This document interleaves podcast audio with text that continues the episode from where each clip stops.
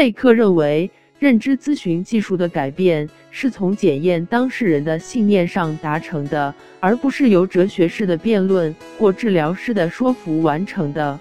当事人在治疗中学习如何成为自己的治疗师，学习认知咨询技术并加以应用，诸如检查那些证明或接触自己诠释的证据，寻求不同的解释或行动方向。行为依据比较恰当的思考，认知咨询技术强调的是由当事人自己对事件得到新的意义，而不是由心理咨询师给予代替性的信念。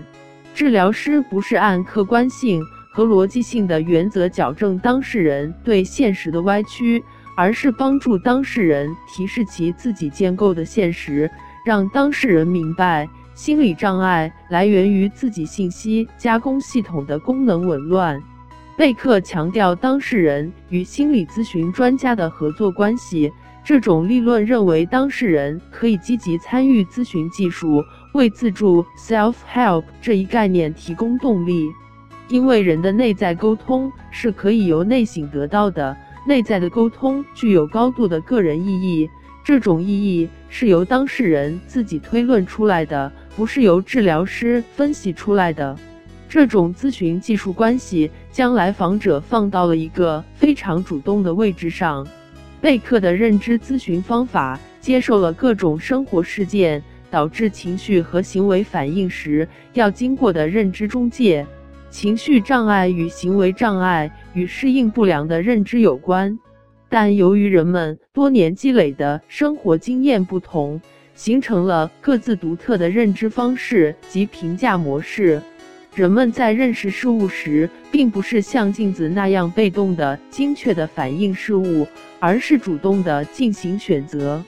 因此，心理咨询专家不是按客观性和逻辑性的原则矫正当事人对现实的歪曲，而是帮助当事人揭示其自己建构的现实。病人的转变或重建必须经过当事人自身才能起作用。贝克在二十世纪六十年代中期提出了情绪障碍的认知模型，后发展成一套认知咨询技术。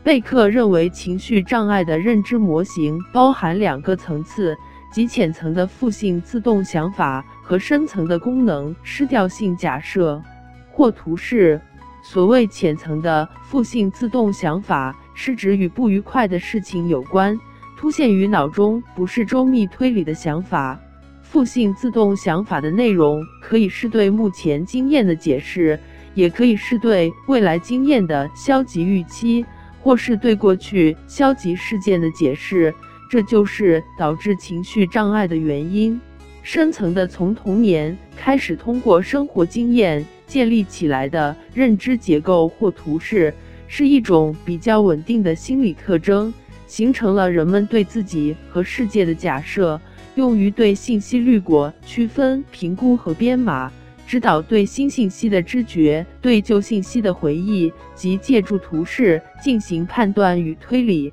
支配和评估行为。人们的有些假设是僵硬的、极端的、消极的。因而就表现为功能失调性态度。